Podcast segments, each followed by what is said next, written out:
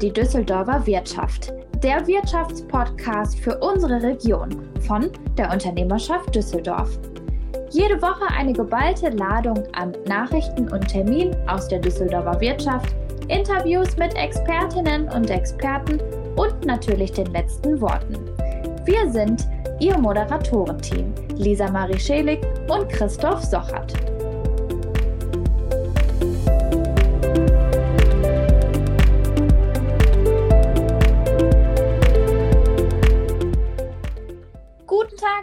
Begrüßen Sie recht herzlich hier und heute zur 46. Folge unseres Wirtschaftspodcasts aus Düsseldorf. Wir, ähm, ja, das sind die Unternehmerschaft Düsseldorf und wir sind das größte freiwillige Offline- und Online-Community für Arbeitgeber in Düsseldorf, im Rheinkreis Neuss und im Südkreis Mettmann.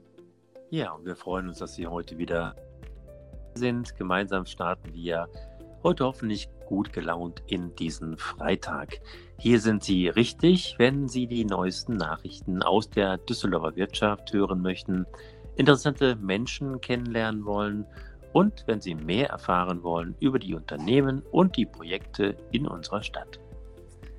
Und in unserem Schwerpunktthema erzählen wir Ihnen heute, warum das Thema Bildung ein Zukunftsthema für Vodafone ist, wie wichtig für Vodafone der Kontakt zu unseren Hochschulen ist und äh, es gibt auch Tipps, was Unternehmen machen können, wenn auch sie ihre Kontakte zu den Hochschulen in der Region aufbauen oder verbessern möchten.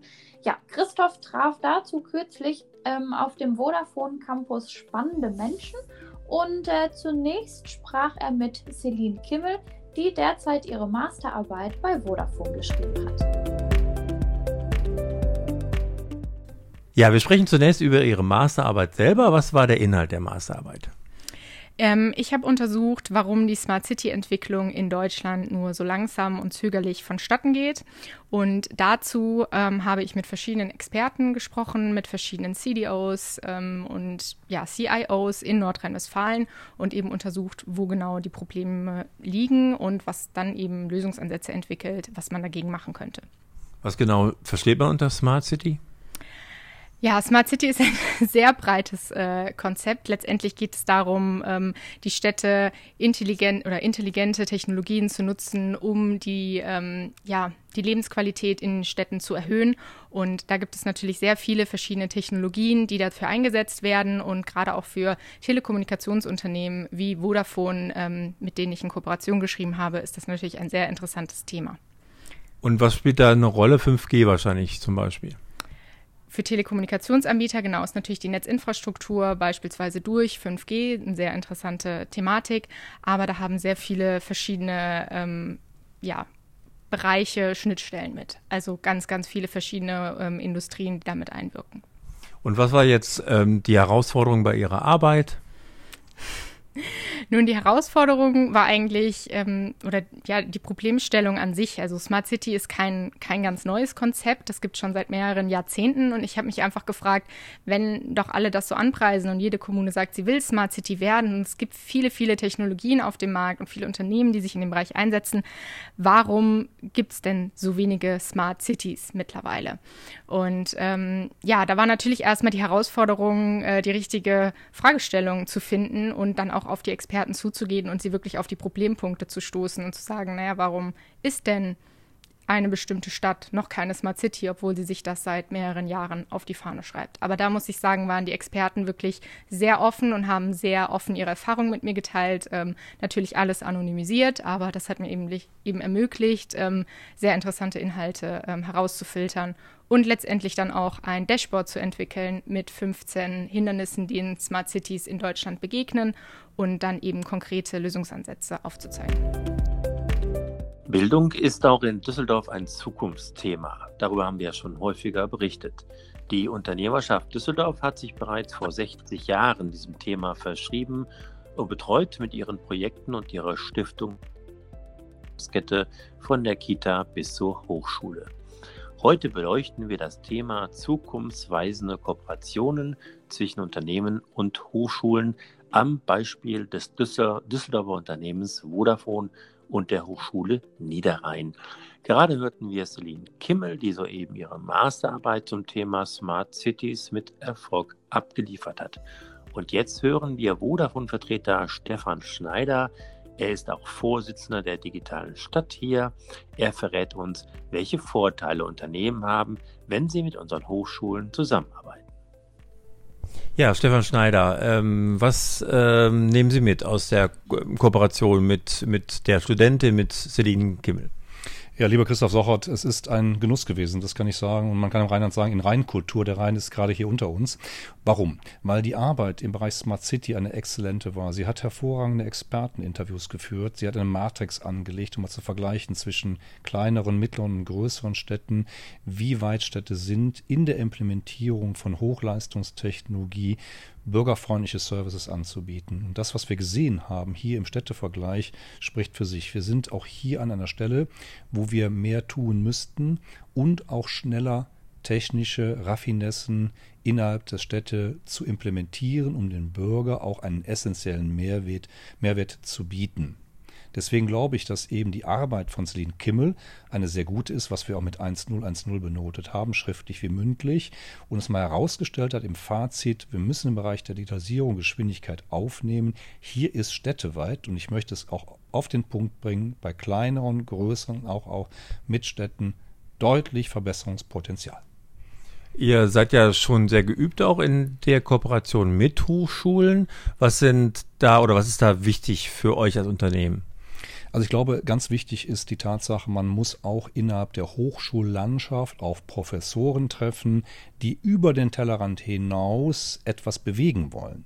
Und da muss man sagen, in Form von Professor Vergossen, das ist hier eine Kooperation mit der Hochschule Niederrhein, was ich herausstreichen möchte, haben wir einen Professor, der eben auch die Industrienähe, die Unternehmensnähe sucht.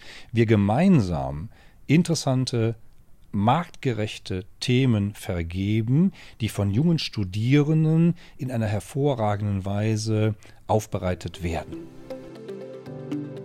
Exklusiv stand auch Vodafone-Chef Dr. Hannes Amelsreiter unserem Podcast Rede und Antwort. Und für den Österreicher gibt es drei Zukunftsthemen für sein Unternehmen. Die Infrastruktur, dann einmal Venture Capital und eben das Thema Bildung. Ja, und in unserem Gespräch sagte er, warum das so ist. Ja, Amesreiter, äh, Bildung ist für Sie und für Vodafone ja ein Zukunftsthema. Warum ist das so? Was ist Ihnen an diesem Thema so wichtig? Um eine gute Zukunft zu haben, ist es wichtig, auch gute Ideen zu haben. Und natürlich ist das einfacher, wenn man vorher eine gute Bildung hat, eine Ausbildung, aber eben auch Bildung. Eine, eine breite Sichtweise der Dinge, ein holistisches Verstehen der Entwicklungen. Und dann ist man auch in der Lage, die richtigen Schlüsse zu ziehen. Daher ist uns Bildung wichtig und wir versuchen hier natürlich junge Talente auszubilden, weiterzuentwickeln und auch Freiheiten zu schaffen, sodass Innovationen auch entstehen können. Sie haben ja auch wichtige Visionen auch für die ähm, ja, Infrastruktur in Bildung, sag ich mal. Was ist Ihnen da besonders wichtig? Äh, bei Infrastruktur ist das ähm, natürlich auch klar und hier ist uns natürlich die digitale Infrastruktur das ganz große Anliegen, weil wir glauben, dass das die Basis ist für die nächste Generation und auch für die nächste Generation an Services. Wir haben begonnen als ein sehr äh, in einem sehr industriellen Zeitalter.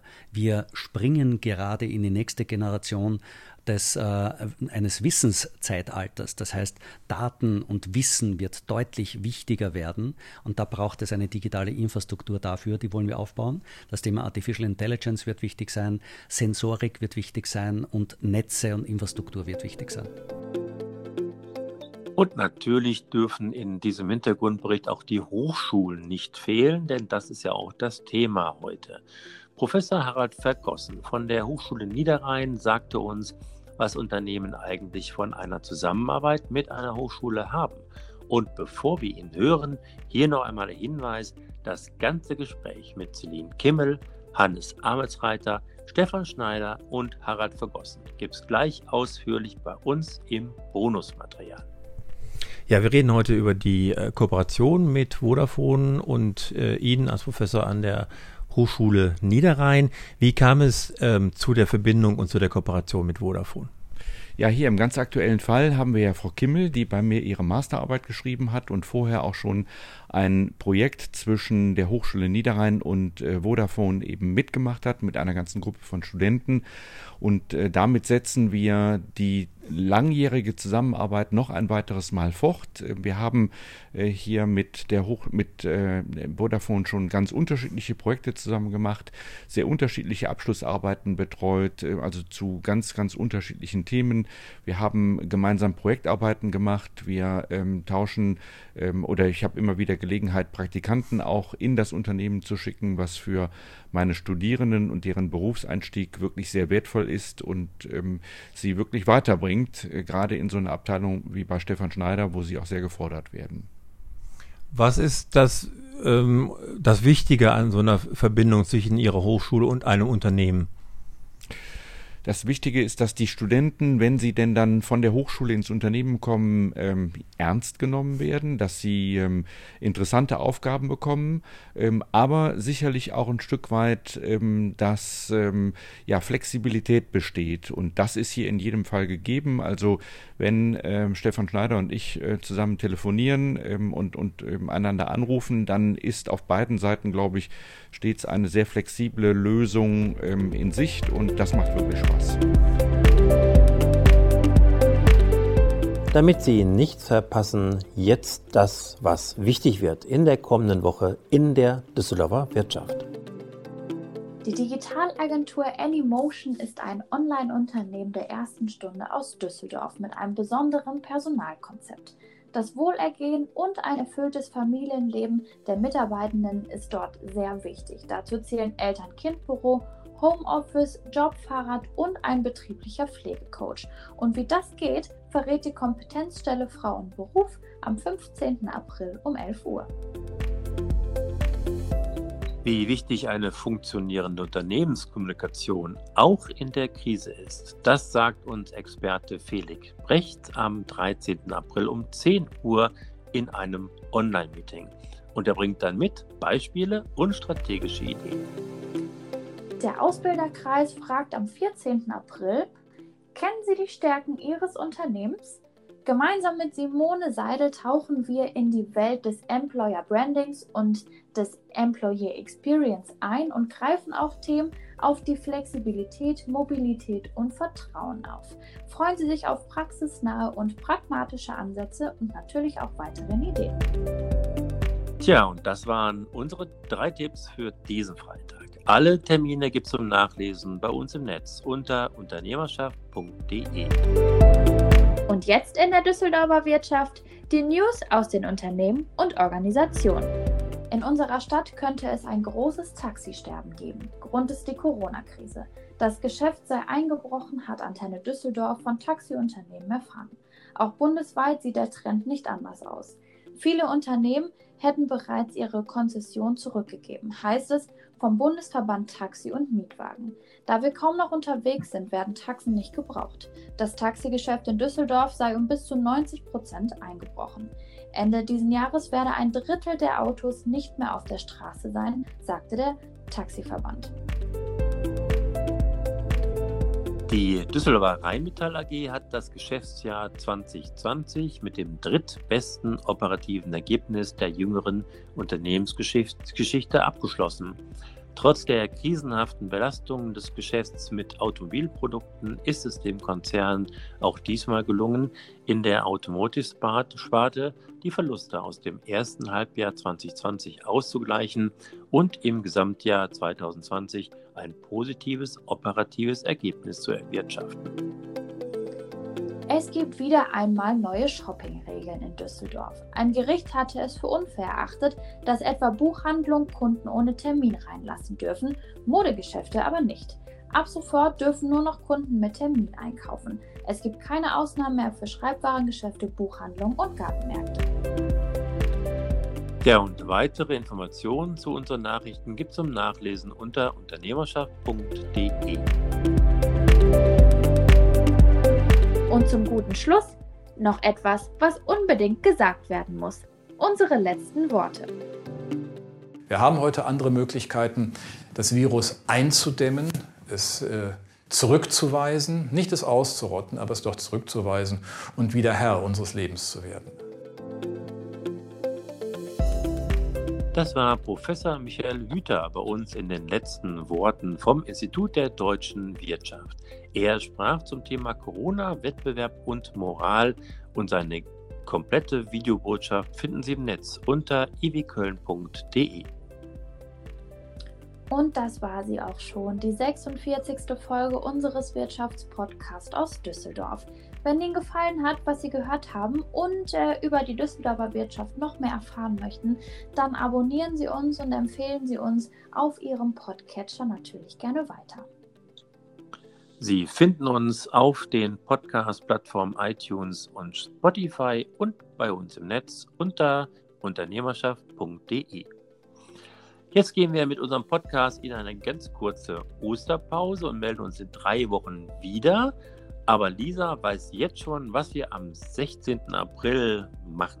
Genau. Ja, und auch wenn die Corona-Krise noch nicht vorbei ist, spreche ich mit Vorstandsmitglied von der PSD Bank August Wilhelm Albert ähm, darüber, was es denn in Düsseldorf für hoffnungsvolle Anzeichen gibt. Aber ins Detail gehen wir dann am 16. April. Schalten Sie auf jeden Fall ein, es wird spannend. Ja, es hört sich wirklich spannend an. Wir können uns freuen also auf diese nächste Folge unseres Wirtschaftspodcasts für unsere Stadt. Das war die Düsseldorfer Wirtschaft an diesem Freitag. Vielen Dank, dass Sie dabei waren und dass Sie uns Ihre Zeit geschenkt haben. Kommen Sie gut durch diesen Freitag und bleiben Sie uns gewogen. Ich wünsche Ihnen auch einen schönen Freitag und heute Abend einen guten Start ins Wochenende. Und nicht vergessen, im Bonusmaterial gibt es auch den heutigen Experten-Talk in voller Länge. Und alle Infos zum Podcast finden Sie auch bei uns im Netz unter unternehmerschaft.de. Das war die Düsseldorfer Wirtschaft, der Wirtschaftspodcast aus Düsseldorf. Eine Produktion gemeinsam mit Frank Wiedemeyer. Und verpassen Sie auch nicht unser Radiomagazin. Jeden Mittwoch um 19.04 Uhr auf Antenne Düsseldorf.